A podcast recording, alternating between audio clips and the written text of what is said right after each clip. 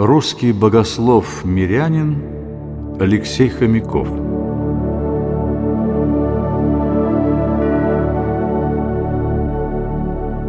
Вплоть до середины XIX века русская богословская школа во многом зависела от западного схоластического богословия. В середине столетия наметились тенденции к освобождению от этой зависимости. Такие перемены в русском богословии были обязаны прежде всего трудам Алексея Степановича Хомякова.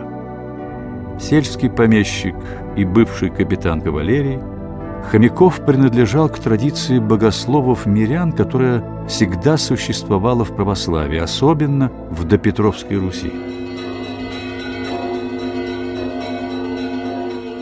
Алексей Степанович Хомяков родился 1 мая 1804 года в Москве.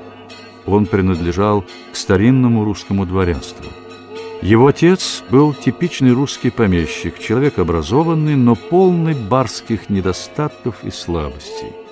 Мать – женщина суровая, религиозная, с характером и дисциплиной. Именно она оказала на жизнь Алексея Степановича особенное влияние. «Я обязан ей, – писал он потом, – и своим направлением, и своей неуклончивостью в этом направлении. Его цельная натура проявилась уже в детстве. Вот что пишет о своем воспитаннике учитель Алексей Степанович. В физическом, нравственном и духовном воспитании Хомяков был как монолит.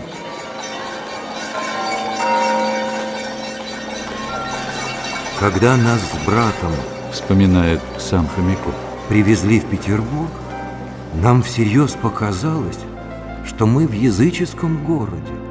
И тогда мы решили, что если нас будут заставлять переменить веру, мы лучше претерпим мучение, чем примем чужой закон. А нам и было-то всего около десяти лет от роду. В 17 Алексей пытался бежать из дому, чтобы принять участие в войне за освобождение православной Греции. Он купил сапожный нож – прихватил с собой небольшую сумму денег и тайком ушел из дома. Его поймали спустя несколько дней на Серпуховской дороге и вернули домой. Он попадет на войну только спустя семь лет в составе лейб-гвардии гусарского полка. По словам современников, Хомяков, как офицер, отличался холодную блестящую храбростью.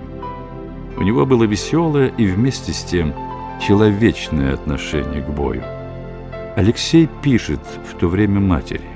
«Я был в атаке, но хоть и замахнулся, рубить бегущего неприятеля не решился, чему теперь очень рад». Алексей Степанович был необыкновенно одаренным от природы человеком. Его многогранность поражает. Во всех сферах жизни и мысли он оставил заметный след. И все, что он делал, делал хорошо.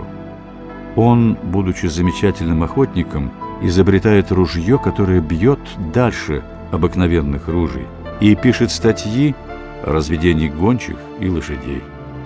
Он изобретает сельскохозяйственную машину, сеялку, за которую получает патент и первое место на Всемирной выставке в Англии. Он устраивает винокуренный завод и предлагает новые способы сахароварения. Он лечит гомеопатией все болезни на несколько верст в округе и изобретает новые средства от холеры. Он улучшает быт крестьян и, имея художественное дарование, пишет иконы для Парижской церкви. Один из современников писал о Хомякове – поэт, механик и филолог, врач, живописец и теолог, общины русской публицист. Ты мудр, как змей, как голубь чист. И в отношении к церкви у Алексея Степановича Хомякова не было ничего расслабленного, колеблющегося, неверного. Хомяков родился на свет Божий религиозно готовым, церковным, твердым, и через всю свою жизнь он пронес свою веру и свою верность. Пишет историк. Он единственный человек своей эпохи, не подвергшийся всеобщему увлечению философией, не подчинивший ей свою веру.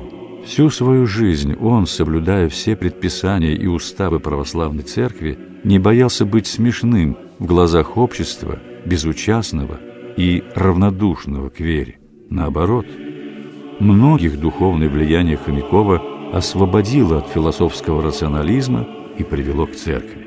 «Все ищущие и сомневающиеся», вспоминает дочь Алексея Степановича, собирались у отца, приезжали к нему в деревню, говорили с ним целые дни и ночи и уходили от него укрепленными, направленными на путь истины.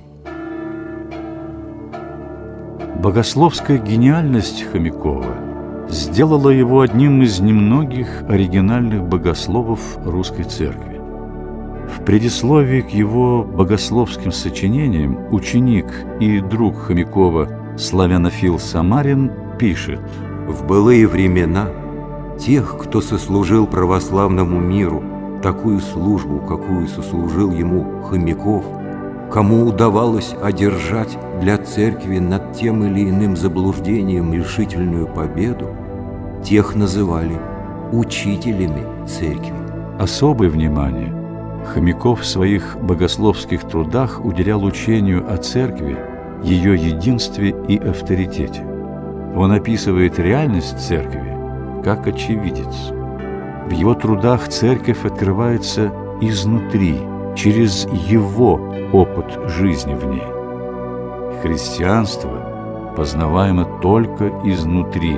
Это был призыв вернуться на забытый путь опытного богопознания. Именно этот опытный характер богословия ценили и ценят последующие поколения у Хомякова. Именно в этом его историческая значимость.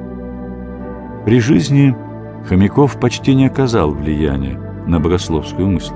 Богословские сочинения Хомякова были изданы впервые только после его смерти, а в богословский обиход они стали входить еще позже. Но уже к концу XIX века его богословие стало достоянием всего русского православия. Алексей Степанович Хомяков – умер 23 сентября 1860 года. Осталась записка соседа по имению о его последних минутах. Когда силы больного стали утрачиваться, Алексею Степановичу предложили собороваться. Он принял предложение с радостной улыбкой. Очень-очень рад. Во время совершения таинства – он держал в руках свечу, шепотом повторял молитву и творил крестное знамение. На время ему стало полегче. Посмотрите, как вы согрелись, и глаза просветлели.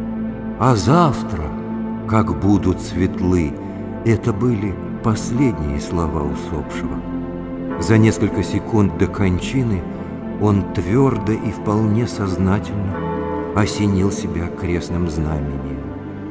По словам Герцена, Хомяков всю жизнь был подобен средневековым рыцарям, стерегущим храм Богородицы, спал вооруженным, в любой момент дня и ночи готовый стать во всеоружии на защиту православной церкви.